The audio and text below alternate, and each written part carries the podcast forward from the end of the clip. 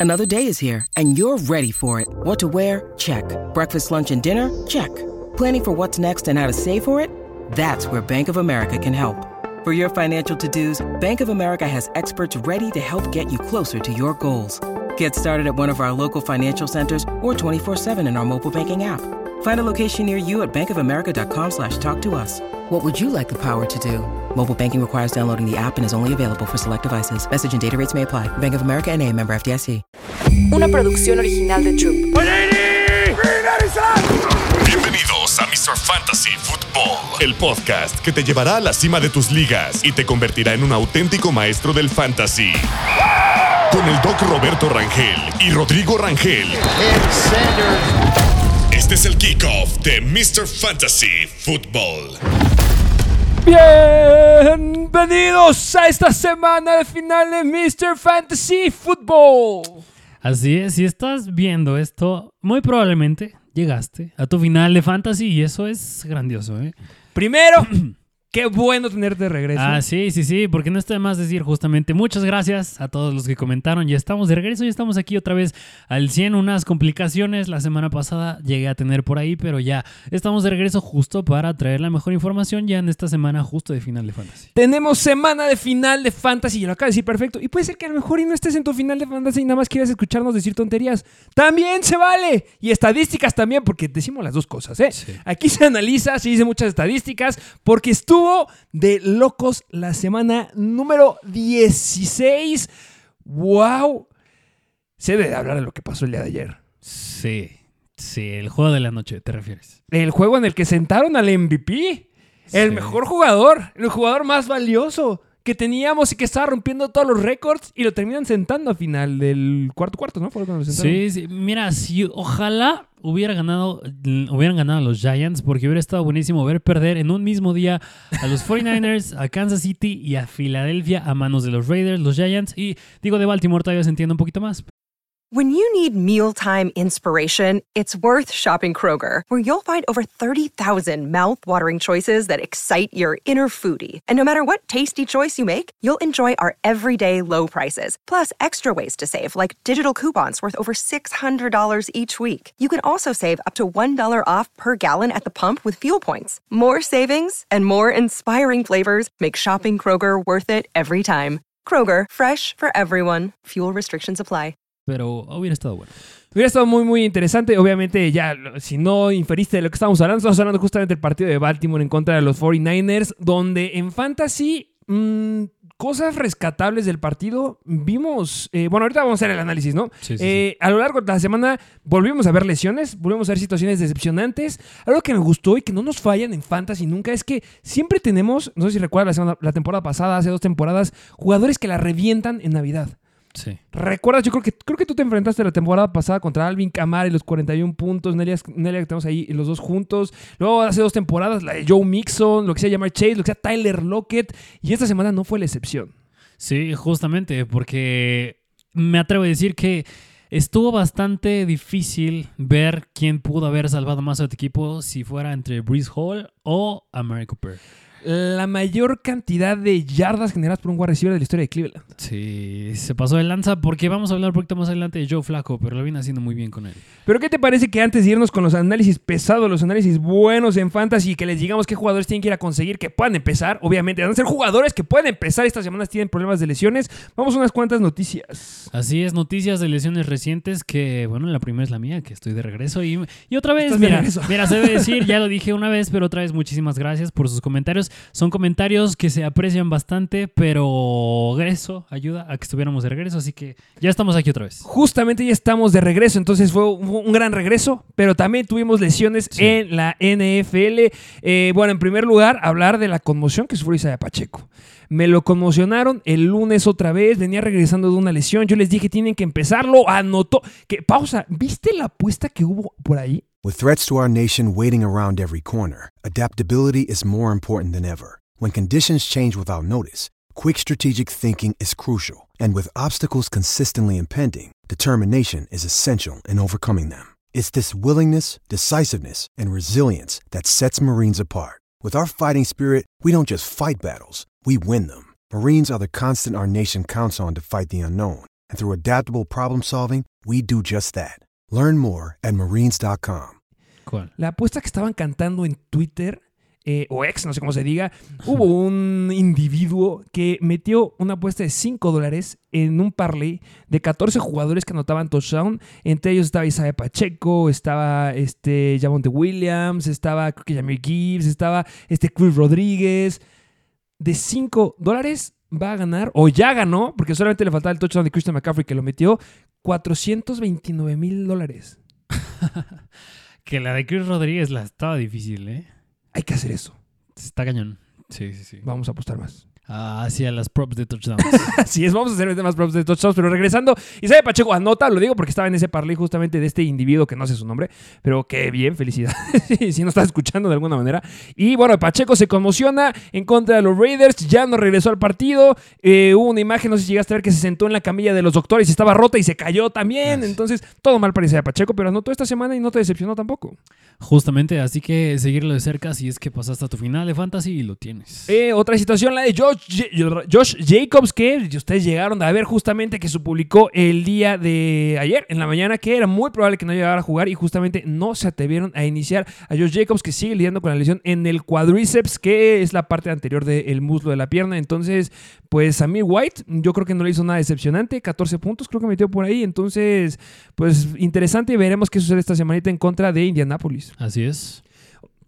Otra lesión eh, que no pinta bien es la lesión que sufrió en la rodilla nuestro queridísimo TJ Hawkinson. Eh, ya se sometió o se va a someter más bien a una eh, resonancia magnética que nos va a decir qué tal, eh, qué tan grave es la lesión que llega a tener y pues veremos qué tan disponible está esta semana. Así es. Otra lesión importante, la de Jalen Waddle, porque sufrió una lesión en un esguince alto de tobillo y lo que llegó a decir justamente este McDaniels fue, es que este tipo de lesiones son como que tricky, como, no sé cómo lo traduces, como engañosas. Son engañosas estas lesiones y la verdad se espera, es muy probable que Jalen Waddle no regrese para esta temporada. Veremos si puede regresar a los playoffs de los Miami Dolphins que le ganaron a los Cowboys. ¿eh? Sí, justamente.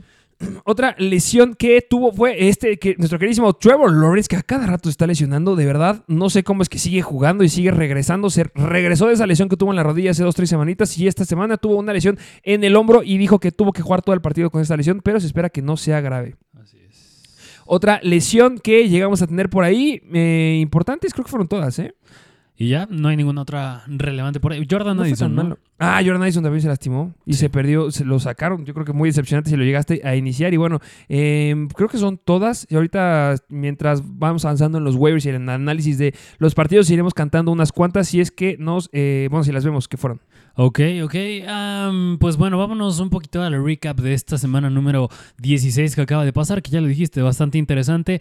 Ya empiezan a verse las implicaciones de playoffs de la vida real. Equipos que ya están dentro, equipos que ya están eliminados. Dentro de los equipos que están eliminados son los Titans, los Jets, Chargers, Patriots, Commanders, Cardinals y Panthers. No precisamente, les hemos dicho justo que en estrategias no debes buscar jugadores que pertenezcan a equipos que ya no buscan estar en playoffs, pero digo, cuando se trata de un Breeze Hall, por ejemplo, de los Jets, un Derrick Henry de los Titans, un este, híjole, no, Trey McLaurin no, pero a lo mejor un Trey McBride de los Cardinals, pues no puedes dejarlos pasar. Pero en fin, ¿qué te parece si nos vamos con situaciones de esta semana número 16? ¿Qué situación te gusta? te- ¿Con cuál te gustaría empezar? Yo creo que más allá de tocar justo el punto de Breeze Hall o de Amari Cooper o jugadores que justamente la rompieron, yo creo que vale la pena más hablar de jugadores que fueron deficientes y podemos, Uy, va. tenemos para rato. podemos empezar con el juego del jueves. Si vamos en orden, empezando del lado de los Saints con Alvin Cámara. Alvin Camara, que tampoco es que te dejara con cero puntos. Yo creo que eso fue bueno. Era un partido complicado. Interesante que la llegó a sacar bastante bien de Carr eh, esta semana. Sí, justo que se los traemos más adelante en la sección de waivers, o más bien streamers, pero justo el tema de Alvin Cámara, pues no, no te dejó en cero. Digo, tuvo casi nueve puntos fantasy. El tema con él es que nada más tuvo 15% del target share, bastante bajo para lo que nos viene acostumbrando Alvin Cámara, y nada más 2.1 yardas por acarreo. Y aquí la duda más que nada sería ¿cómo lo verías para la siguiente semana? Que justamente es en contra de los Tampa Bay Buccaneers, que a Travis Etienne se quedó bastante deficiente esta semana en contra de ellos. Eh, también decepcionante Travis Etienne. Eh, van en contra de los Tampa Bay Buccaneers, que ya les llega a decir que si hay un- una defensiva que tienes muchos problemas con el ataque terrestre, es justamente los Tampa Bay Buccaneers, porque justamente entrando a la semana número 16 se colocaban como la séptima mejor defensiva en contra del ataque terrestre y ya después de esta semana entran como la quinta, sexta mejor defensiva en contra del ataque terrestre. Es complicado, eh, esta defensiva está completa. Baker Mayfield llega jugando o viene jugando su mejor fútbol, que ya se está viene el rumor fuerte que lo van a renovar para la temporada de 2024. Entonces, cuando está respondiendo la ofensiva, responde muy bien la defensiva y la verdad veo esta semana bien, bien complicada para Alvin Camara porque ya, ya lo llegaste a decir, a Travis Etienne lo limitaron por completo. Creo que ni alcanzó los 5 puntos fantasy. En las últimas 8 semanas la defensiva de los Tampa Bay Buccaneers se había permitido solamente 6 touchdowns, un 5 por tierra y uno por aire. Y la verdad, la cantidad de oportunidades que permitían por aire no son nada buenas. Se encontraban dentro de las 5 defensivas que habían permitido la menor cantidad de yardas aéreas. Eh, menor cantidad de yardas aéreas a los corredores con 165 yardas solamente. Veo difícil el escenario para Alvin Camara. No va a estar como un running back 1, como lo llegó a hacer en ciertas semanas. Va a estar como un running back 2 bajo. Así es, desgraciadamente esta es la situación con Alvin Cámara. Ya si lo tienen, aquí tienen nuestra perspectiva con él. Vámonos a otro juego, quizá más interesante y muchos van a tener dudas con estos dos jugadores. Yo tengo a uno de ellos. es el juego de los Bills en contra de los Chargers y es del lado de Buffalo. Que justamente interesante la situación aquí. Eh, se esperaba un partido aplastante. Yo le iba a decir, si tienes que empezar a tus jugadores de alguna manera, quieres que se enfrenten en contra de la defensiva de los Chargers, pero se vieron muy, muy deficientes. Es que Stephon Diggs no ni siquiera alcanzó nueve puntos fantasy. James Cook, que venía de ser eh, en las últimas dos semanas dentro de los tres mejores corredores en fantasy, decepcionante los números que llegó a clavar. Eh, Dalton King esa se veía venir un poquito, pero de nuevo viene Gabriel Davis y da un juego explosivo. Yo la verdad creo que la siguiente semana debe de cambiar la historia. Yo sé que tú nos llegaste a decir mucho de que Stephon Diggs venía para abajo, bajas oportunidades. Nos lo llegaste a marcar muchísimo en el partido en contra de los Cowboys, que eran los que menos permitían yardas pro- pases profundos, pero volvió a ser un partido favorable este. Yo creo que Stephon Tengo todavía la esperanza que puede volver a darnos lo que nos daba a inicio de temporada. Híjole, mira, la siguiente semana que van en contra de los Patriots. Patriots. Es un juego divisional y si uno de esos partidos perdidos que tiene Buffalo fue justamente en la temporada en contra de los Patriots. A mi punto de vista, estos Patriots justamente es un equipo bastante mediocre, pero al menos del lado, del lado defensivo lo vienen haciendo bastante bien, vienen haciendo bastante bien el trabajo y yo creo que no tanto James Cook, porque James Cook todavía tuvo 20 acarreos. El problema con él fue que no tuvo targets y yo esperaba que eso no se quedara en ceros, es decir, tuviera alrededor de unos 4 o 5 targets. Fournette ya lo vimos, está entrando a la fórmula, tuvo 5 acarreos nada más, pero ya está involucrándose más. Y Stephon Dix es el que sí me preocupa bastante en contra de los Patriots. Belichick, la defensa, le sabe jugar a Buffalo. Stephon Dix, si tenía un juego para reventarla dentro, dentro de lo que le quedaba el resto de la temporada, era la semana pasada, era en contra de los Chargers. Hubo un pase por ahí que Josh Allen se quedó bastante corto. Si lo hubiera conectado un pase largo, hubiera sido un día totalmente diferente para um, Stephon Dix. Pero. Pero yo creo que Stephon Dix yo sí lo podría bajar hasta un rango de flex en contra de los Patriots. Yo sé que tienes que estar más hypeado con mi queridísimo Stephon Dix porque tú lo tienes. Sí. Y tienes que apoyarlo. Eh, yo creo que eh, la defensiva de los Patriots, no creo, históricamente en las últimas ocho semanas, la defensiva de los Patriots ha sido bastante buena en contra del ataque terrestre, con eso se ha caracterizado, pero ha sido... Si algo los convierte volátiles es justamente el ataque aéreo. Y justamente ya lo dijiste, se enfrentaron en la semana número 7, donde se encontraban todavía como una, peor, o sea, una mejor defensiva contra el ataque aéreo, porque han emporado a lo largo de las semanas. Y en esa semana número 7, Stephon Dix tuvo 12 targets, cosa que no hemos visto que se haya repetido desde la semana número 8, y tuvo 6 recepciones. Pero con esas 6 recepciones le fue suficiente para generar 58 yardas, un touchdown, eh, fue un 24% del target share y 17.8 puntos fantasy en ligas PPR. Yo la verdad veo que sí puede volver, o sea, el escenario está para que la pueda volver a romper, porque en las últimas 8 semanas los Patriots son la sexta peor defensiva en contra de los wide receivers. Están permitiendo 38.4 puntos fantasy en promedio por juego. Están permitiendo 7 touchdowns por aire, 8.1 yardas por target. No veo la fórmula en donde se vuelva a repetir lo de Gabriel Davis. Me da miedo, porque Gabriel Davis normalmente repite dos partidos consecutivos buenos, pero espero que no. Espero que vuelvan a cubrir a, este Gabriel Davis y Stephon Dix tenga un buen juego. A lo mejor y sí entiendo que lo quieras bajar como flex, pero yo sí lo pongo como un wide receiver 2. Ya no es uno, lo siento, pero yo creo que sí alcanza todavía el wide receiver número 2. Ok, ok. Bueno, y a James Cook en contra de los Patriots. Ah, ¿te esa sí la veo muy difícil. No, no es así, no me gusta para nada. Porque los Patriots son la octava mejor defensiva en contra del ataque terrestre. Eh, solamente están permitiendo 19 puntos, puntos fantasy. Y cuando vemos lo que ya pasó con Leonard Fournette, ¿no crees que se le bote ahí la canica a los Bills y que quieran darle más oportunidades? Y si una característica puede tener Leonard Fournette que no tiene James Cook, que lo vimos y que por algo llegaron a jalar a Damian Harris inicio de temporada, fue porque James Cook no era eficiente en zona roja. Vimos cómo cambió la fórmula, pero ahora agarras a un Leonard Fournette que es eficiente en zona roja. Y yo sí veo, o sea, no, no me piero tanto en que un touchdown en zona roja de repente sale Leonard Fournette. Sí, y por lo regular los juegos en contra de los Patriots son un over-under muy bajo. Así que los touchdowns de parte de Buffalo van a estar bastante limitados. Sí, justamente esta semana quien se enfrentó en contra de los Patriots fue nuestro queridísimo Javonte Williams. Solamente fueron 11 acarreos. Bueno, sabemos cómo está de mal la repartición justamente en ese ataque terrestre, que obviamente Samaje Perrin estuvo la, casi la misma cantidad de snaps adentro del campo que nuestro queridísimo Javonte Williams, pero solamente 10.9 puntos fantasy. Fueron 11 acarreos y estuvo muy mediocre eh, en, en lo generado, porque promedió 2.2 yardas por acarreo. O sea, esta defensiva de los Patriots sabe cómo parar a los corredores. Me da miedo, temor James Cook. No es un running back 1, vuelve a ser un running back 2. Así es. ¿Nos vamos a otra situación o tú Arre. quieres mencionar alguna? Eh, pues es que sí me gustaría hacer mención a lo que tú dijiste de los Cleveland Browns. Porque yo estaba hypeado con Joe Flaco. Yo te dije hace dos, tres semanas, es que hay por qué por Joe- Joe Flaco. Y tú Y no les dijimos que fueran por él. y también se dijo, no estamos tan hypeados algunos, pero les dijimos que fueran por él. Y yo la semana pasada, si había jugadores que yo les decía, tienen que empezarlos y no me los vayan a sentar en zona de corebacks, fue Nick Mullens, clavó 20 puntos fantasy, bien. Les dije, empiecen por amor de Dios a Justin Fields, 25 puntos fantasy, excelente. Y el otro era Joe Flaco, tres partidos consecutivos clavando más de 300 yardas. El ataque terrestre de Cleveland no está funcionando, está funcionando el ataque aéreo con Amari Cooper, récord de 265 yardas aéreas y dos touchdowns, qué locura. Y con David en Yogu que vuelve a encontrar la zona de touchdowns. Me encanta, es que yo flaco bien. Sí, mira, más allá justo de las yardas que viene teniendo Joe Flaco, a mí me gusta ver los intentos de pase. Porque en las últimas cuatro semanas sus intentos de pase han sido 44, 45, 44, 42. Ni una semana la ha bajado a más de 40. Los touchdowns han sido 2, 3, 2, 3. Intercepciones sí es un poquito preocupante porque ha tenido una, una, 3 y 2. Y ahora viene la pregunta del millón, porque esta semana van en contra de los Jets. Los poderosísimos Jets. em, es complicada. O sea, si vemos justamente los, cuatro partidos que ha estado Joe Flaco, siempre han sido contra, de contra malas defensivas. O sea, si vemos la media tabla de las defensivas de la NFL, han sido contra malas defensivas y contra los corebacks. La mejor defensiva a la que se ha enfrentado Joe Flaco fue Chicago en la semana número 15, que son la eh, décima onceava peor defensiva en contra de los corebacks. Pero es que ya los Jets son la segunda mejor defensiva en contra de los corebacks. Es complicado el escenario.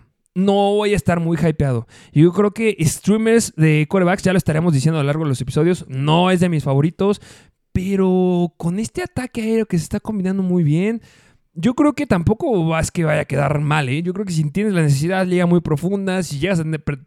más bien perdiste tu coreback, unos 15 puntitos fantasy, yo creo que puede ser posible. Sí, mira, yo en cuanto a Joe Flaco específicamente, yo creo que yo sí pasaría con él y agarraría, sí agarraría más un coreback de los que vamos a mencionar más adelante.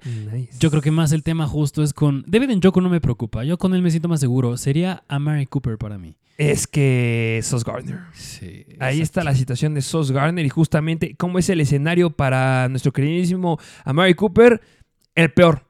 El peor escenario que hay es justamente para Amari Cooper porque normalmente te apagan muy muy bien los cornerbacks de los Jets. Entonces ya estará analizando. Espero que te haya conseguido el boleto para los playoffs o para la final de Fantasy, pero no creo que lo repita. Sí, sí, sí. Ya hasta te, nos, te está asustando Ay. bastante Amari Cooper. No tengo agua.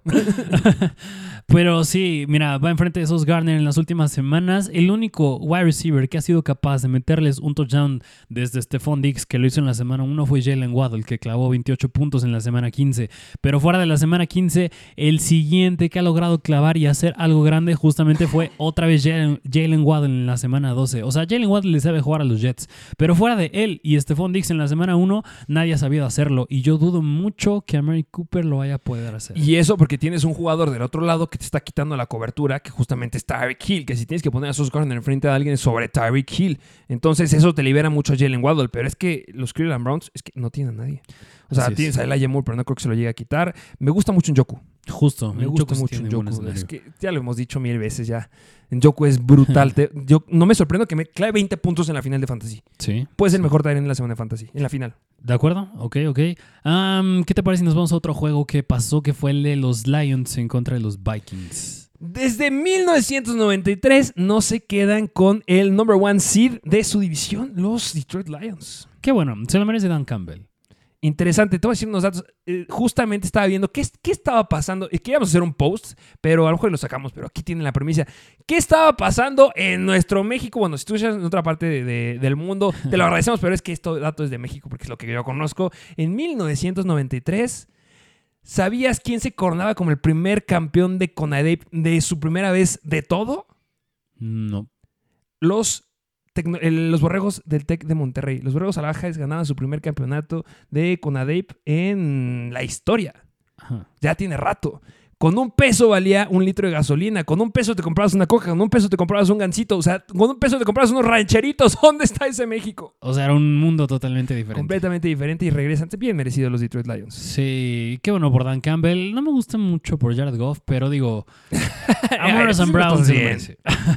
Está haciendo las cosas bien. Lo que me gusta es que está dejando un gran escenario para justamente el coreback que subió de college de Houston. A Hendon Hooker. a Hendon Hooker. El escenario de las siguientes temporadas es muy, muy bueno. Sí, mira más, justo, yo quería tocar justo el tema de, ambos equipos, de los Vikings y los Lions, pero empezando justo con los Lions, que digo, fuera de Sam Laporta, fuera de Amon St. Brown, que ellos son independientes al rival, yo creo que yo quiero tocar el tema de, de Jameer Gibbs y David Uh. Montgomery. Venga, cuenta. Digo, ambos tuvieron 24 puntos fantasy, 14 puntos fantasy respectivamente, pero me preocupa justo porque la siguiente semana van en contra de los Dallas Cowboys. Los poderosos Dallas Cowboys que se colocan como una defensiva. La verdad, sido media tabla en contra de los corredores. Así algunos son muy eficientes. Esta semana pensábamos que podía ser relevante Raheem Mostert y Devon Achen y la verdad no lo fueron. Tuvo una cierta lesioncita ahí Raheem Mostert. Esta semana esperábamos que pudiera llegar a ser, bueno, lo que habíamos visto hace dos semanas fue que James Cook los aplastó.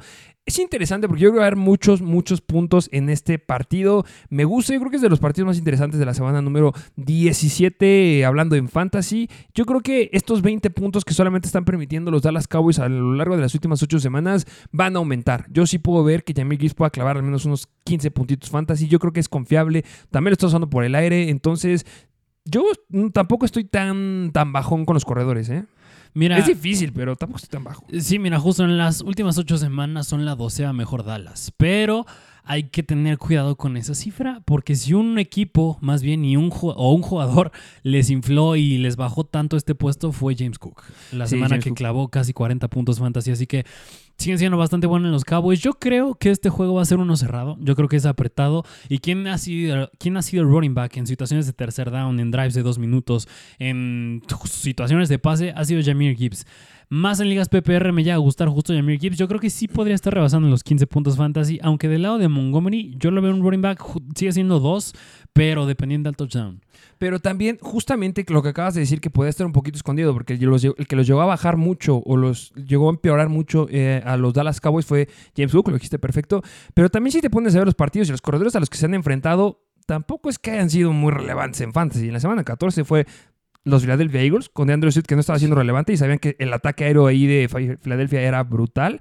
Después, ¿quién fue? Seattle, cuando estaba lastimado Kenneth Walker y solamente estaba Zach Carbonet. Después, ¿quién fue? Washington, cuando Brian Robinson, creo que esa semana fue cuando se rompió, y Antonio Gibson, que no está haciendo las cosas. Chris Rodríguez de repente. El otro fue Carolina, con Chuba Hobart, que apenas estaba brincando, y Miles Sanders estaban ahí con la complicación del estado de coacheo. Después fue eh, de los Giants, que llegaron a par justamente con Barkley, pero eran los Giants con problemas de la línea ofensiva. Después otra vez fue Filadelfia. Luego, ¿quién fue? Los Rams, pero cuando todavía no estaba Karen Williams. Luego los Chargers con Eckler, que era sumamente deficiente. O sea, los únicos corredores que yo te puedo decir, o eh, ofensivas que tenían corredores elites que se han enfrentado en contra de ellas, San Francisco, que yo creo que ha sido un juego relativamente bajón de Christian McCaffrey, se te la puedo dar bien, pero por el resto de corredores, yo veo más talento en Montgomery y Jamie Gibbs.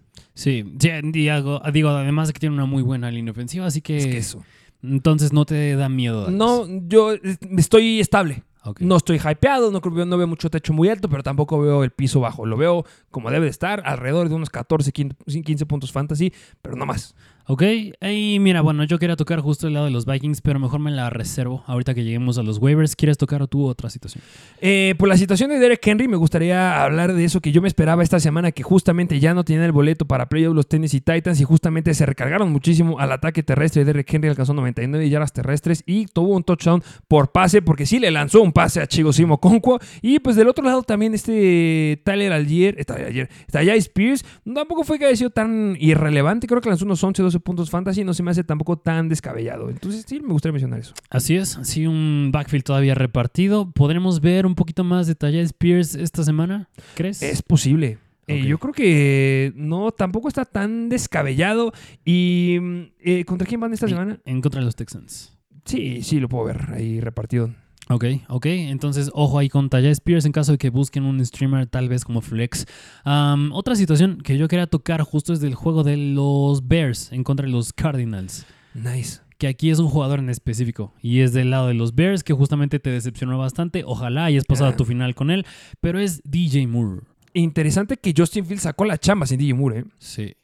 Pero es que Justin Fields lo podía romper por tierra. Quedan el partido en contra de Arizona sumamente malos en contra de los quarterbacks y de los wide receivers 27-16. DJ era un jugador que tenías que empezar, pero pues tuvo ahí la lesión del tobillo. Y lo malo es que fue en el primer cuarto. Y pues bueno, este decepcionante. La semana no puedo decir más de él. Pero al final de cuentas, lo que sí es rescatable es que vimos una ofensiva sin Donta Foreman que tuvo ahí un problema de, de lesión. Vimos cómo Khalil Herbert, que ahorita se hablará de Khalil Herbert. Y vimos también cómo fue relevante Cole Kemet. Yo creo que ahí fue la falta de Cole Kemet. Pero regresando un poquito DJ Moore, ¿a ti te da miedo esta semana número 17? Si es que yo creo que va a estar completo, ¿eh? Sí, no, no, mira, van en contra de los Atlanta Falcons, un rival bastante media tabla. Yo, yo creo que sí lo puede sacar porque si algo les hemos dicho con DJ Moore y si, ah, si algo lo ha hecho estar en los rankings, en el top 15, en el top 10, incluso ha llegado a estar top 5, es por el target share que tiene. En este caso, 6 targets que tuvo no parecerá mucho, pero fue 26% del target share. Y además fue un juego bastante situacional porque los Bears en un punto del partido llegaron a ir ganando 21-0.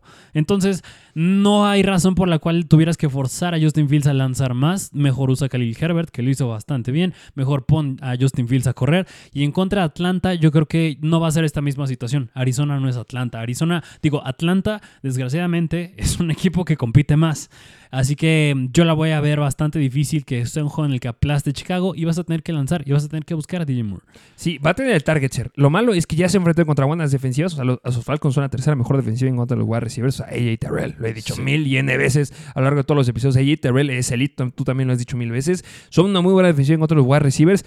Este sí me podía llegar a dar miedo porque ha habido ciertas eh, de semanas, por ejemplo, semana 8, semana 9, que eran buenas. Más bien, semana 9 y semana 10, que fueron los Saints y Carolina, donde sí me apagaron bastante DJ Moore, que promedió 8 puntos fantasy en esos juegos. Tuvo un target share igual como el de esta semana, promedio de 20% del target share. Si vuelve a tener, o si le logran dar un target share de 28% de- del target share contra Atlanta, yo creo que su techo está en como el piso como unos 15, igual 14, 15 puntos fantasy. Veo difícil que clave los 20 puntos que clavó la semana 11 a la semana 14. Ok, bueno, esta es la situación con DJ Moore. Em, mira, otra que igual a mí me gustaría tocar es el juego de Dallas en contra de Miami. Eh, se debe de hablar de esto. Sí, y, y a lo mejor, y esto ya lo hemos tocado N veces, pero es el tema Tony Pollard. Decepcionante otra vez. Sí. Regresó a ser el Tony Pollard que nos tenía acostumbrados. Miami era muy buenas en contra del ataque terrestre. ¿eh? Sí. Eso se llegó a decir. Daba miedo Tony Pollard. Se tenía que empezar porque venían anotando. Esa era la justificación que yo les daba. Es que ha estado anotando y puede llegar a anotar. Y si anota le puede ir bien. Pero fue decepcionante porque no pudo anotar. Y pues el que se quedó con las oportunidades aquí fue CD Lamb. Sí, o sea, fíjate que un, llega a ver un comentario por ahí con Tony Pollard que es chistoso porque, a ver, Tony Pollard tiene un uso bastante bueno. Muy. Está en una ofensa que funciona muy bien. Está con, un core- está, está con un coreback bastante amigable, el equipo está ganando, tienen buena línea ofensiva, pero Tony Pollard nomás no hace nada. Nada más. Es que sí, no. No hace O sea, nada. Y, es- y esta semana es complicada también. Se, se quedó con cuatro puntos, dos acarreos y un target nada más. Y aquí el dato curioso y lo que me llama la atención es que en contra de Miami, siete jugadores diferentes de Dallas tuvieron mínimo un acarreo. Eso no gusta para Tony Pollard. Y además, no sé si llegaste a ver esa jugada por ahí que muchos critican que justamente tenía todo el. ¡Paíse por afuera! El carril para irse por afuera. Y va a de frente. Que, que fue una muy buena tacleada del defensivo de Miami. ¡Pero era por afuera! Fuera por, ahí- por afuera justamente. Y estos cuatro, puntos fan- cuatro puntos fantasy hubieran podido haber sido 10. Así que Justamente. muy diferente la historia pudo haber sido con Tony Pollard. Y tú me preguntarás qué tal es la defensiva de los Detroit Lions a lo largo de la temporada. Pues déjame decirte que a lo largo de la temporada son la mejor defensiva en contra del ataque terrestre. En las últimas ocho semanas son la quinta mejor defensiva en contra del ataque terrestre. Son la defensiva que ha permitido solamente 3.42 yardas por acarreo. Es un muy buen número para la defensiva. No han permitido ningún touchdown aéreo los Detroit Lions. Y han permitido, ya les dije, bueno, cinco touchdowns por tierra. Pero esto sí, este dato es, es de miedo porque se colocan dentro de las tres defensivas que han permitido la menor cantidad de yardas terrestres a los corredores. Fíjate que Una de las cinco. Tengo como los mismos sentimientos que, que con Tony Pollard que, que los que tengo con Stephon Diggs. Los veo bastante similar. Yo, mi- a mí- yo sí tiro a Tony Pollard como flex. ¿Sí? Y si yo lo mandas sí. más abajo. Sí, lo mando bien, bien abajo. Ok, Eh, es un gran juego, yo creo que va a ser muchos puntos, pero es que es un juego aéreo. ok, ok. Lo veo así. Ok, y mira nada más una última que justo es del otro lado. Es de los Miami Dolphins, el tema con Devon Achan. Ay, no quiero hablar de esto. ¿Qué? Eh, no, es que no quiero hablar de eso. ¿Qué digo? Puede existir el caso de que alguien lo tenga y haya pasado a la final, porque al fin y al cabo es un jugador que agarraste de waivers. A lo mejor lo usas como tu flex, pero el tema con Devon Achan es que nada más tuvo 3 puntos fantasy, 7 acarreos, que fue 30% de los acarreos, no gusta, y tuvo 3 targets. Así que yo sé que era Dallas, pero a lo mejor el uso, porque ya entra en la mezcla con, digo, ya estaba Raheem Mostert, pero ya entra en la mezcla Jeff Wilson también, podría preocupar para esta semana en contra de los Ravens. Eh, sí, sí, de que preocupa, preocupa. Eh, no es una defensiva, no es la mejor defensiva en contra del ataque terrestre, pero son extremadamente buenos en contra del ataque terrestre y eso sí llega a dar miedo. Eh, Mostert solamente, o sea, la única forma en la que me se sentiría confiado con eh, Devon Achen es que Raheem Mostert de repente tuviera un problema que sí se haya complicado esa lesión que llegó a tocarse en el partido, que regresó y metió un touchdown por aire, pero solamente es la única situación en la que podría llegar a ser relevante, pero es que de ahí fuera igual yo creo que va a ser un flex. Es que justamente había un punto que yo tocaba la semana pasada, es hay jugadores que sí les confías tú, en ese caso la semifinal, pero tu final de fantasy. O sea, hay jugadores que vale la pena el riesgo. O sea, yo les decía, vayan con Nick Mullens, vayan con Joe Flaco, vale la pena el riesgo. Hay otros que no vale la pena. Todos los jugadores de los Green Bay Packers, les dije los de los Patriots, que algunos les llegó a ir bien, pero se los llega a decir, no los empiecen porque son sumamente volátiles. Y yo creo que Devon Echen ya entra en un jugador que no estoy muy confiado en confiarle mi, mi final de fantasy. Solamente tuvo dos, tres partidos de inicio de temporada, pero ya no ha dado nada más. Entonces sí da miedo que, pero ahora, unos Dolphins sin Jalen Waddle, es empezar a poner la balanza. Habrá que analizarlo bastante bien en el episodio de Start and Sit. Am, pero bueno, ¿traes alguna otra que quieras mencionar? No, yo creo que en general serían todas esas. Hablamos ya del partido justamente de los 49ers en contra de los Baltimore Ravens. Lamar Jackson siendo una locura. Eh, por aire este, quedó bastante corto, mi punto de vista. Divo Samuel, es, este, George Kittle lo hizo bastante bien esta semana. Christian McCaffrey sigue siendo Christian McCaffrey, que la siguiente semana va a clavar 50 puntos. si tienes a Christian McCaffrey, ya ganaste. Va a ser ganar tu liga si lo tienes. Es que, es que el escenario es brutal para Christian McCaffrey. Ya hablaremos de eso en el episodio de mañana. En contra de Washington. No, ya vimos lo que hizo Breeze Hall. Lo hicieron todos. Sí. Brutal lo que va a hacer Christian McCaffrey. Debe estar bastante, bastante feliz. Pero agarren justamente los respaldos. Y eso es lo que vamos a hablar ahorita en los waivers. Ok, pues vámonos de lleno en los waivers de esta semana número 17 o mejor conocida como la final de Fantasy en muchos casos. Y aquí, antes de empezar con la posición de corebacks, yo quisiera decir un, un- comentario que yo creo que pesa más sobre todos los jugadores que les vamos a decir. Y es, ve a quitarle lo que necesita tu rival. Justamente, ya no es un necesito este jugador. No, checa qué necesita tu rival y quítase lo que ya tuviste que habérselo quitado desde la semana pasada. Ya tuviste que haber quitado hace dos semanas, que fueron los de los consejos que les llevamos a decir. Pero ahorita, corebacks, gente, corebacks. Vamos a decir corebacks que son streamers. Si tú los llegas a ver, pero tú tienes un buen coreback, agarras coreback. Porque tu contrincante, si tiene un mal coreback, ya perdió. Porque los corebacks clavan más de 20 puntos fantasy en las finales. Si su quarterback va, si agarra un coreback y le clava 12 puntos fantasy, ya ganaste. Entonces, yo sé que a lo mejor hay un jugador que puede decir que lo hypeemos mucho, que nos me gusta mucho el escenario, pero si tu contrincante necesita un coreback, agarras coreback. Así es, y así como les dijimos a Joe Flaco esta semana, vámonos con el quarterback de los Minnesota Vikings y es Nick Mullens. Nick Mullens, que lo llegaba a decir bastante en el episodio de la semana pasada. Nick Mullens es un jugador que me gusta mucho, no tanto por lo individual, que no pudo ganar este partido, pero es que si ves a las armas que tiene alrededor, es bastante, bastante bueno. Justin, Justin ya le cambié el nombre. Jordan Addison se lastimó, yo lo sé, pero Kia Johnson llegó a tomar su lugar bastante bien. Justin Jefferson fue una locura lo que es Justin Jefferson. Tuvo muy buenos pases hacia Justin Jefferson, que eran complicados para atrapar, pero cuando tienes un Justin Jefferson que puede atrapar lo que sea, me gusta. Y aparte tienes un Ty Chandler que es un corredor aéreo también. Nick Mullens tiene un muy buen escenario esta semana. Sí, mira, el problema con Nick Mullens eh, son las intercepciones. Pero digo, fuera de las intercepciones, los intentos de pase que ha tenido en las últimas dos semanas han sido 36 y 33. Touchdowns 2 y 2. Las intercepciones, otra vez, es lo que se cae. Pero lo que me gusta más justo es que van en contra. Son bastantes cosas. Pero primer punto es que van en contra de Green Bay. Segundo punto es rival divisional. Tercer punto, ambos equipos están buscando entrar a playoffs. Así que va a ser un juego en el que los dos equipos van a tener que salir a ganar sí o sí. Y cuarto punto es que en las últimas dos semanas Mayfield a, Green Bay les clavó 35 puntos fantasy. Y Bryce Young, Bryce Young les clavó 25 puntos fantasy. Nick Mullens, habiendo dicho todo esto y todo el historial que trae con los intentos de pase, que es bastante bueno, yo creo que sí puede estar rebasando los 20 puntos fantasy. Y ese es el quinto punto que yo quiero decir, es que Bryce Young, 312 yardas con dos touchdowns, el mejor partido que nos ha dado en su carrera, tuvo cuatro pases de más de 20 yardas, corrió además cuatro ocasiones para 17 yardas, en zona roja estuvieron lanzando y estuvieron completando, entonces el escenario es extremadamente bueno para que le llegue a romper Nick Mullens. Sí, así que si quieres buscar un comeback, si tienes problemas en la posición, yo creo que tal vez podría ser el por el que priorizaría, si no es que el tercero que diremos, porque vámonos con es que el, tercero está muy bueno. Eh, ¿Quién es el segundo? Es de los Denver Broncos y es el buen Russell Wilson. Russell Wilson, ¿Qué Que, digo, a pesar de que eran los Patriots, le fue bastante bien. Eh, a pesar, es que la defensiva, los equipos especiales fombleando, este, ¿qué pasó en ese partido de Patriots en contra de Denver? Que con ese partido ganado ya bajaron, o más bien ya, mejor, ya empeoraron su puesto en el draft los Patriots. Muchos dicen, es que, ¿qué estás haciendo, Bill? Ya pierde. Se pasaron del segundo al cuarto lugar.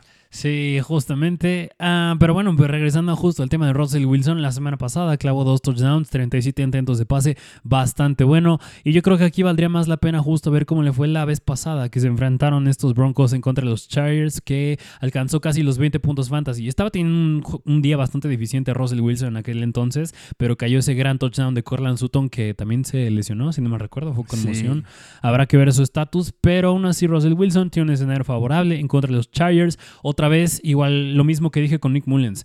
Es un juego divisional y los Broncos, porque los Chargers ya están eliminados, los Broncos siguen entrando a buscar a playoffs, así que tienen que salir a ganar sí o sí. Así que es bastante favorable el escenario para Russell, así que como streamer funciona bastante bien. Y esta semana, Josh Allen, yo sé que Josh Allen no se compara, pero tuvo el quinto mejor partido que ha tenido de toda la temporada. Fue justamente contra esta defensiva de los Chargers, que lo dijimos, le fue mal a Stephon pero fue increíble a Gabriel Davis. Y Russell Wilson tiene elementos, tiene herramientas para que le pueda volver a ir bien. Josh Allen, 235 yardas, 29.4 puntos fantasy.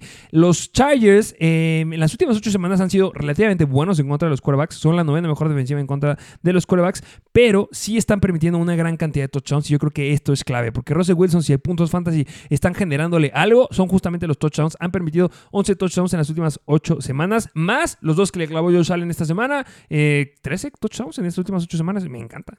Así es. Así que busquen a Russell Wilson y vámonos al tercer jugador, tercer coreback, que este sí tiene un buen escenario y me gusta. El de Russell es increíble también. Es increíble, sí, sí, sí. Pero yo creo que me gusta un poquito más este y es de los Saints y es Derek Carr. Derek Carr, aquí está. Ha llegado el momento de hablar de Derek Carr. No esperé que pudiéramos, o no esperaba que tuviéramos que hablar de Derek Carr justamente esta semana, pero es que en la semana 16 la rompió. Sí, fue un juego bastante explosivo por parte también de Chris Olave, digo, la reventó bastante. Ya encontró esa química con él al, fin. Pero um, esta semana que van en contra de los Buccaneers, otra vez ambos equipos buscando entrar a playoffs. Derek Carr tiene que salir a ganar. Sus, sus probabilidades de playoffs de los Saints, desgraciadamente, se cayeron bastantes porque perdieron en contra de los Rams. Pero de todas maneras, siguen estando en la pelea. Y son, son rivales divisionales. Tienen que salir a ganar. Así que me gustó que Derek Carr lanzó 40 veces el balón la semana pasada. Espero que otra vez lo haga. Y si lo hace, pues sí, igual que Nick Mullens, puede estar rebasando los 20 puntos fantasy. Y justamente, la defensiva que ha permitido la mayor cantidad de yardas aéreas a los quarterbacks son los Tampa Bay Buccaneers en las últimas ocho semanas. La cantidad de puntos fantasy que permiten por partido se cercano a los, a los 25 puntos fantasy. Es algo que Derek Carr puede llegar a hacer esta semana. Entonces, sí me gusta mucho Derek Carr. Yo creo que lo dijiste perfecto al inicio. En prioridad, yo primero pongo a nuestro queridísimo Derek Carr. En segundo lugar, yo a lo mejor pongo, si me atrevo a empezar a Nick Mullens. No sé cómo, tú lo tengas, o Russell Wilson. Es que los tres son brutales, son grandes escenarios. Tienes problemas en la zona de quarterbacks. Estos van a ser nuestros streamers. De estos vamos a estar hablando a lo largo de la semana. De estos vamos a estar hablando en el Start and Seat. Entonces, considérenlos seriamente. Y si tu contrincante necesita un quarterback, quítale estos. Justamente, mira, fíjate que un, tal vez un Tua Tagovailoa, un, un Tua que van en contra de los Ravens, eh, que van en contra de los Ravens, un Joe Flaco que van justo en contra de los Jets. En, en vez de ellos, incluso un Matthew Stafford, yo metería a cualquiera de estos tres. Trevor Lawrence, También, meter a cualquiera de esos tres sobre Trevor Jake Lawrence. Browning.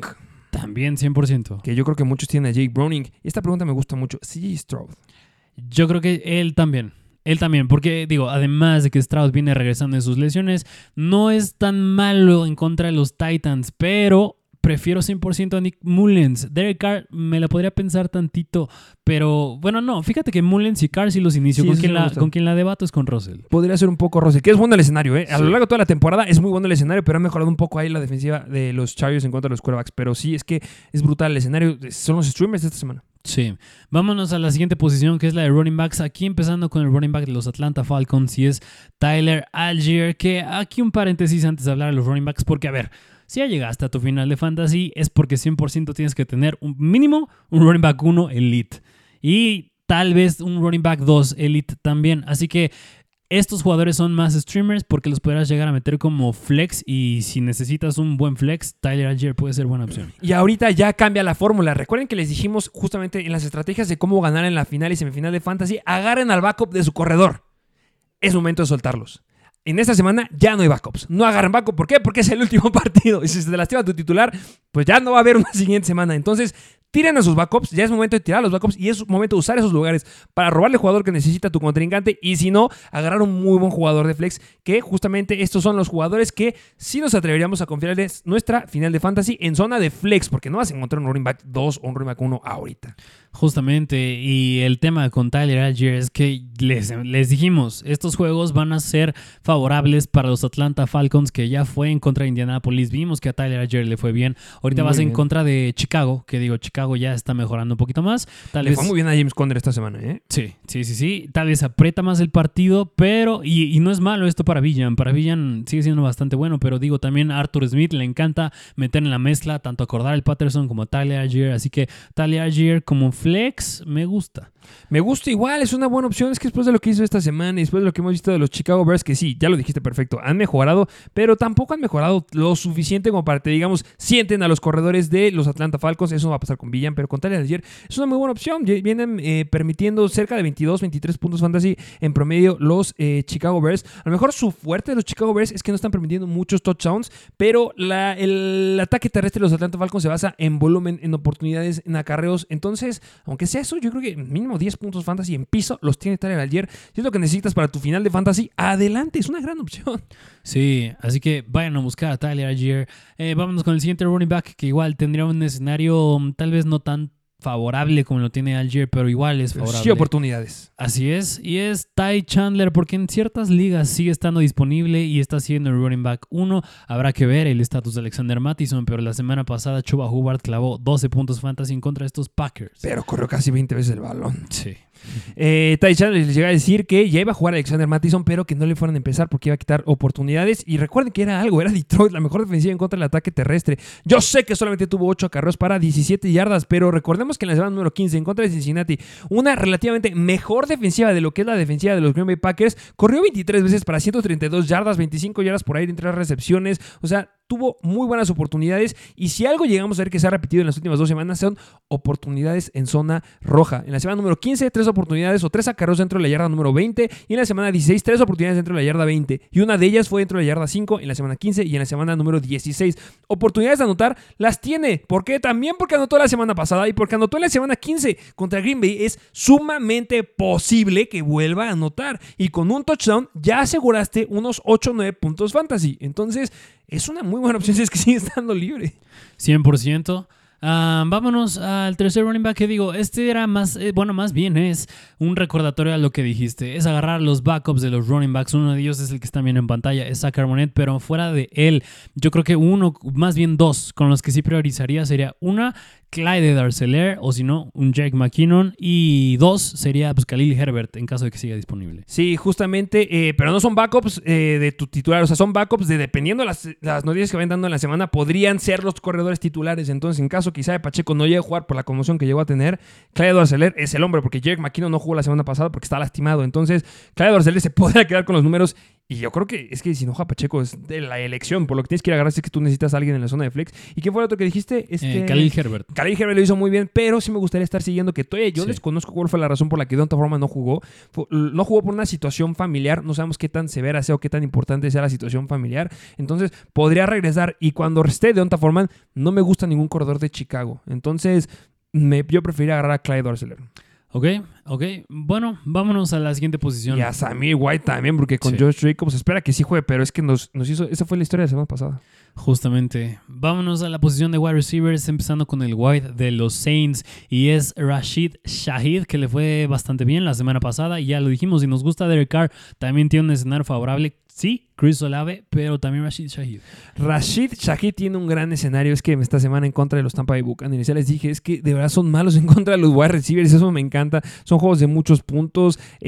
41 puntos fantasy en promedio permitidos a los, a los wide receivers en las últimas 8 semanas, lo cual es brutal. Calvin Ridley lo hizo extraordinario esta semana también. Clavó más de 25 puntos fantasy, si no me equivoco.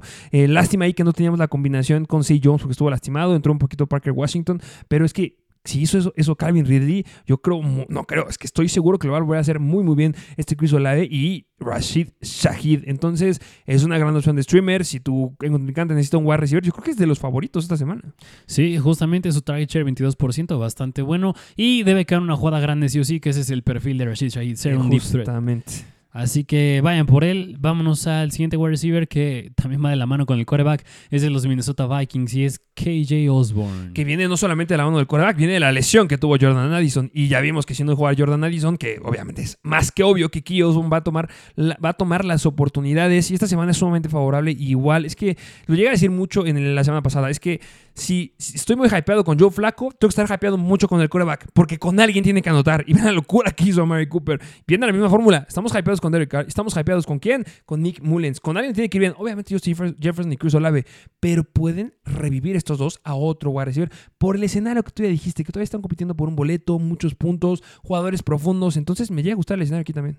Así es, busquen a KJ Osborne. Vámonos al siguiente wide receiver que es de los Denver Broncos y es Jerry Judy. Otra vez, Russell Wilson tiene un buen escenario y también va de la mano que si no llega a jugar Cortland Sutton, alguien la tiene que reventar. Y es muy probablemente que sea Jerry Judy, pero digo, Jerry Judy tiene historial de ser bastante volátil y malo cuando tiene estos chances, pero vale la pena ir por él. Qué malo, porque tiene mucho talento. Sí. Eh, fue el wide receiver que tuvo la mayor cantidad de snaps esta semana, solamente eh, después de eh, nuestro queridísimo Jerry Judy, que recuerden que Cortland Sutton se lastimó, fue el que tomó relevancia fue Lil Jordan Humphrey. Los puede decir bien. Eh, porque estuvo 48 snaps este Jerry Judy y 38 snaps este Lil Jordan Humphrey. Eh, muy malas la cantidad de targets. Fueron 5 targets para tener recepciones, pero pues eran los Patriots. Y pues ustedes vieron el partido de los Patriots. Eh, van en contra de los Chargers. Pésimos en contra del ataque aéreo. Si en verdad no llega a jugar Corland Sutton, que yo creo que es muy posible que no llegue a jugar Corland Sutton. Es que es muy bueno el escenario. Es que. Tiene el upside.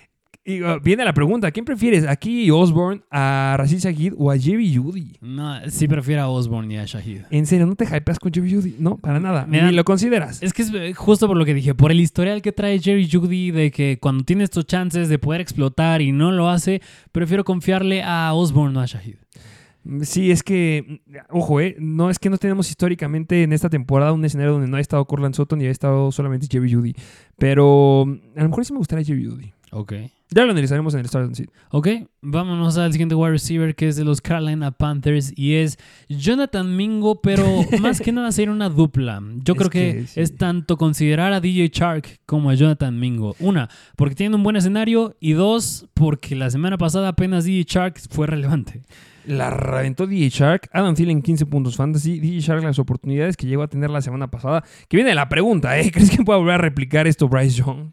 Mm, Son los Jaguars. La veo difícil, pero mira, como les jugó Mayfield la semana pasada, Bryce Young lo ve difícil, lo dijiste, son los Jaguars también, así que sí es más en ligas más profundas.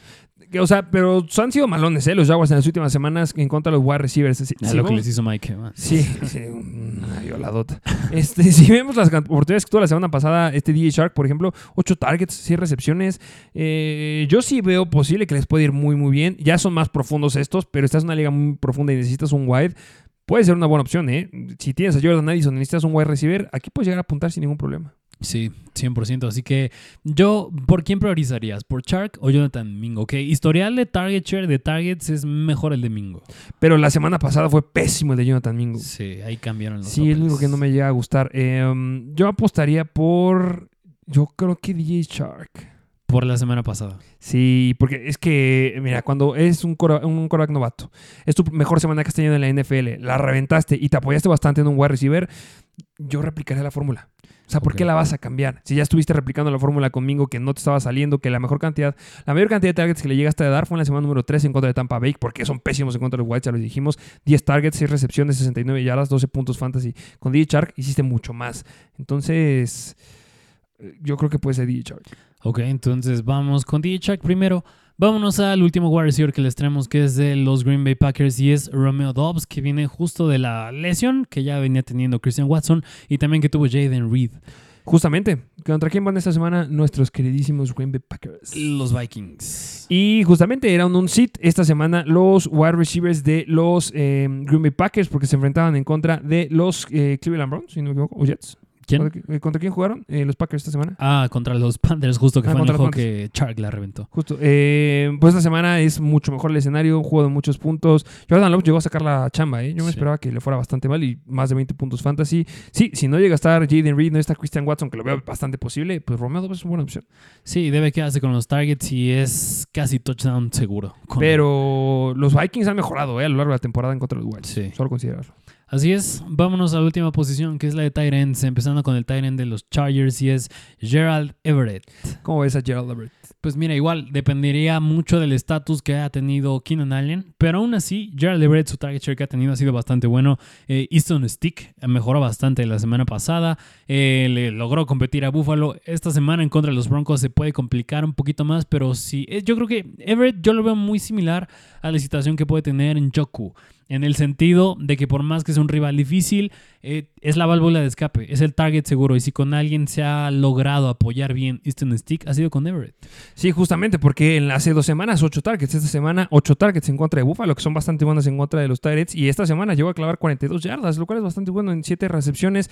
Y pues sí, hay, hay dos defensivas que justamente tienes tienes que apuntar cuando tienes a tu Tyrant, que son bastante, bastante volátiles y justamente les pega mucho. Una es Cincinnati, son bastante buenos en contra de los Tyrants. Y la otra son los Denver Broncos, porque permiten casi 18 puntos fantasy en promedio por juego. Son una defensiva que ha permitido la mayor cantidad de touchdowns aéreos. Qué malo que no jugó Hunter Henry esta semana porque estaba muy hypeado con él. Pero pues sí, Everett, si tiene este target share, es una muy buena opción. Sí, búsquenlo si tienen problemas en la posición de tight end. ¿Qué Tyrants te prefieras sentar sobre. o prefieras empezar a Everett sobre ellos?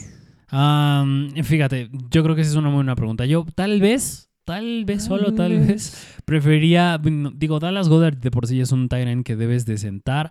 Tal vez con un... Kincaid.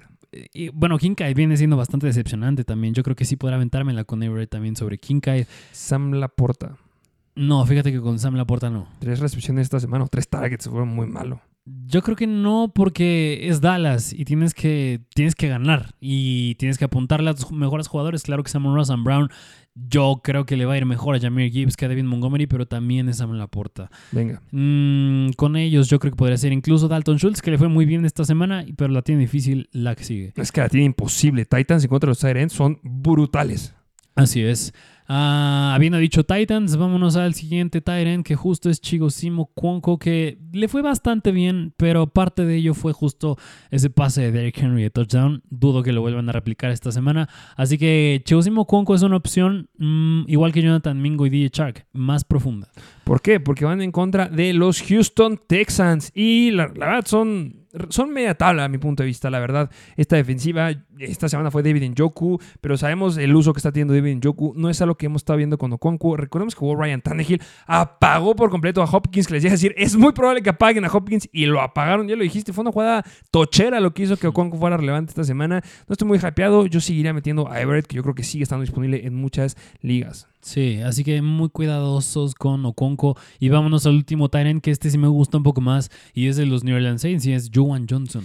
Juwan Johnson de los Saints, que estamos hypeados con todos los Saints esta semana. Mira, lo, lo, que son los Vikings y los Saints esta semana nos gustan mucho. Sí, cuando te enfrentas en contra de Tampa Bay, es que son malos. Es que de verdad la defensiva aérea es pésima. Me, me intriga mucho cómo es tan dispara esta situación. Es como los Eagles. Contra la carrera es muy bueno, pero contra el ataque aéreo es que eres malo, malo, malo. Son la cuarta peor defensiva en contra de los Titans. A lo largo de las últimas ocho semanas permiten en promedio 16, 17 puntos fantasy. Han permitido 5 touchdowns a lo largo de las últimas ocho semanas. Es que, ya lo dijiste, estamos hypeados con Derek Carr, puede llegar a ocupar bastante bien a, nuestro queridísimo este, Joan Johnson. Se me los cables. sí, que son, ya lo dijiste, sencillos los Buccaneers en contra de los Titans. Y ahí el target share de Joan Johnson no es elite, no es un nivel, un T.J. Hawkinson o incluso un Travis Kelsey. Target share, no puntos fantasy, porque Travis Kelsey también está siendo decepcionante. Malo, malo. Pero el target share de Juwan Johnson ha rondado el 18%, 10%, 13% la semana pasada, 17%. Yo creo que este juego en contra de Tampa Bay justo va a ser uno de muchos puntos. Yo sí le tiro que ambos equipos leen más de 20 puntos. Sí juego cerrado, implicaciones de playoffs y alguien tiene que anotar. Y yo creo que, claro que uno puede ser Chris Olave, otro en una escapada enorme de Rashid Shahid y ya va el vuelo de escape Joan Johnson. Sí, y justamente aquí hay una situación interesante que en las últimas dos semanas han buscado bastante bien a Joan Johnson. Eh, ha tenido tres recepciones en las últimas dos semanas de más de 20 yardas, lo cual es bastante, bastante bueno para hacer un Tyrant. No son números que te, esperes ahí. Ya se han enfrentado en contra de los Tampa Bay Buccaneers, pero Joan Johnson estuvo, no jugó ese partido se le llevó a perder, pero si algo ha caracterizado a Joan Johnson es que en contra de malas defensivas en contra del Target, le llega a ir relativamente bien, haciendo énfasis en la semana número 9 en contra de Chicago, era la quinta por defensiva en contra de los Tyrants y clavó 14 puntos fantasy, bastante bueno, 5 targets, 5 recepciones, un touchdown. La semana pasada en contra de los Rams, que igual son pésimos, la cuarta peor en contra de los Tyrants, clavó 14.8 puntos fantasy, 7 targets, 4 recepciones. Puede ser un buen escenario para nuestro queridísimo Joan. Muy profundo, muy, muy profundo, pero pues es que podría salir. Sí, yo creo que en este caso la prioridad es Gerald Everett sobre estos dos. Eh, ¿Y cómo ves a Cal Pitts? ¿Qué opinas de Cal Pitts esta semana? Ay, pues el hype de que, digo que anotó, ¿eh? Sí, justo, que ha sido su temporada en la que ha clavado más cantidad de touchdowns, pero Las en contra de Chicago, son malos en contra de Tennessee también. Pero es que Arthur Smith digo, sí tuvo su touchdown Cal Pitts, pero ¿quién lo superó en targets? John Smith otra vez. Así que muy difícil para mí la situación con los Tyrants. No, para no decir Kyle Pitts, los Tyrants, no de los Atlanta Falcons, los Tyrants a manos de Arthur Smith. Así que yo no lo seguiría considerando relevante a Kyle Pitts. Va, te la valgo. Eh, solamente lo quería decir porque hay mucha gente que seguramente tiene libre a Kyle Pitts. Así es. Y mira, nada más para finalizar los waivers eh, defensivas que podrían buscar. Eh, se, me, viene a la mente justamente la de los Jaguars, que van en contra de los Panthers, los Rams en contra de los Giants o los Broncos en contra de los Chargers. Muy buenas defensivas que pueden estar disponibles, pero recuerden que ya les llegamos a decir que estas defensivas ya las debes de tener. O sea, ya tu estrategia era tener defensivas desde antes. Y bueno, pues nada más que agregar. Así es, espero les haya gustado el episodio del día de hoy, les, haya, les hayamos ayudado justo a que hayan llegado a su final y si llegaron vamos a ganarla y a por ello, por eso mucha atención en los siguientes episodios, dejen su like, dejen un comentario y suscríbanse si no lo han hecho. Mucho éxito esta semana, que arranquen muy bien, que agarren esos waivers, que le roben el jugador que necesita su contrincante para que le puedan ganar y lo puedan aplastar esta semana. Mucho, mucho éxito, ya estaremos sacando justamente el siguiente episodio, se muy bueno y el Start and Seed, último Start and Seed de esta temporada, qué mal, da nostalgia, estos fueron los últimos waivers de esta temporada, se debe decir, pero pues seguiremos subiendo contenido. De eso no paramos. Recuerden que están nuestras redes de Mr. Fantasy Football en Instagram, estamos en TikTok, estamos en TikTok, estamos, dije TikTok dos veces, Twitter, que decir Twitter. Y pues bueno, está la página de Mr. Fantasy Oficial. Recuerden que ahí están los rankings. Y pues nada, nada más que agregar. Se viene interesante. Igual es la final del Mr. Bowl. Así es. Vamos a ver quién es el que se la lleva, que se publicarán justamente los 50 mejores de esta semana que pasaron a la final entre hoy y mañana. Estén muy atentos y nada más que agregar. Así es, nos vemos la siguiente y bueno. Nos vemos a la próxima. Mr. Fantasy Football. Una producción de Troop.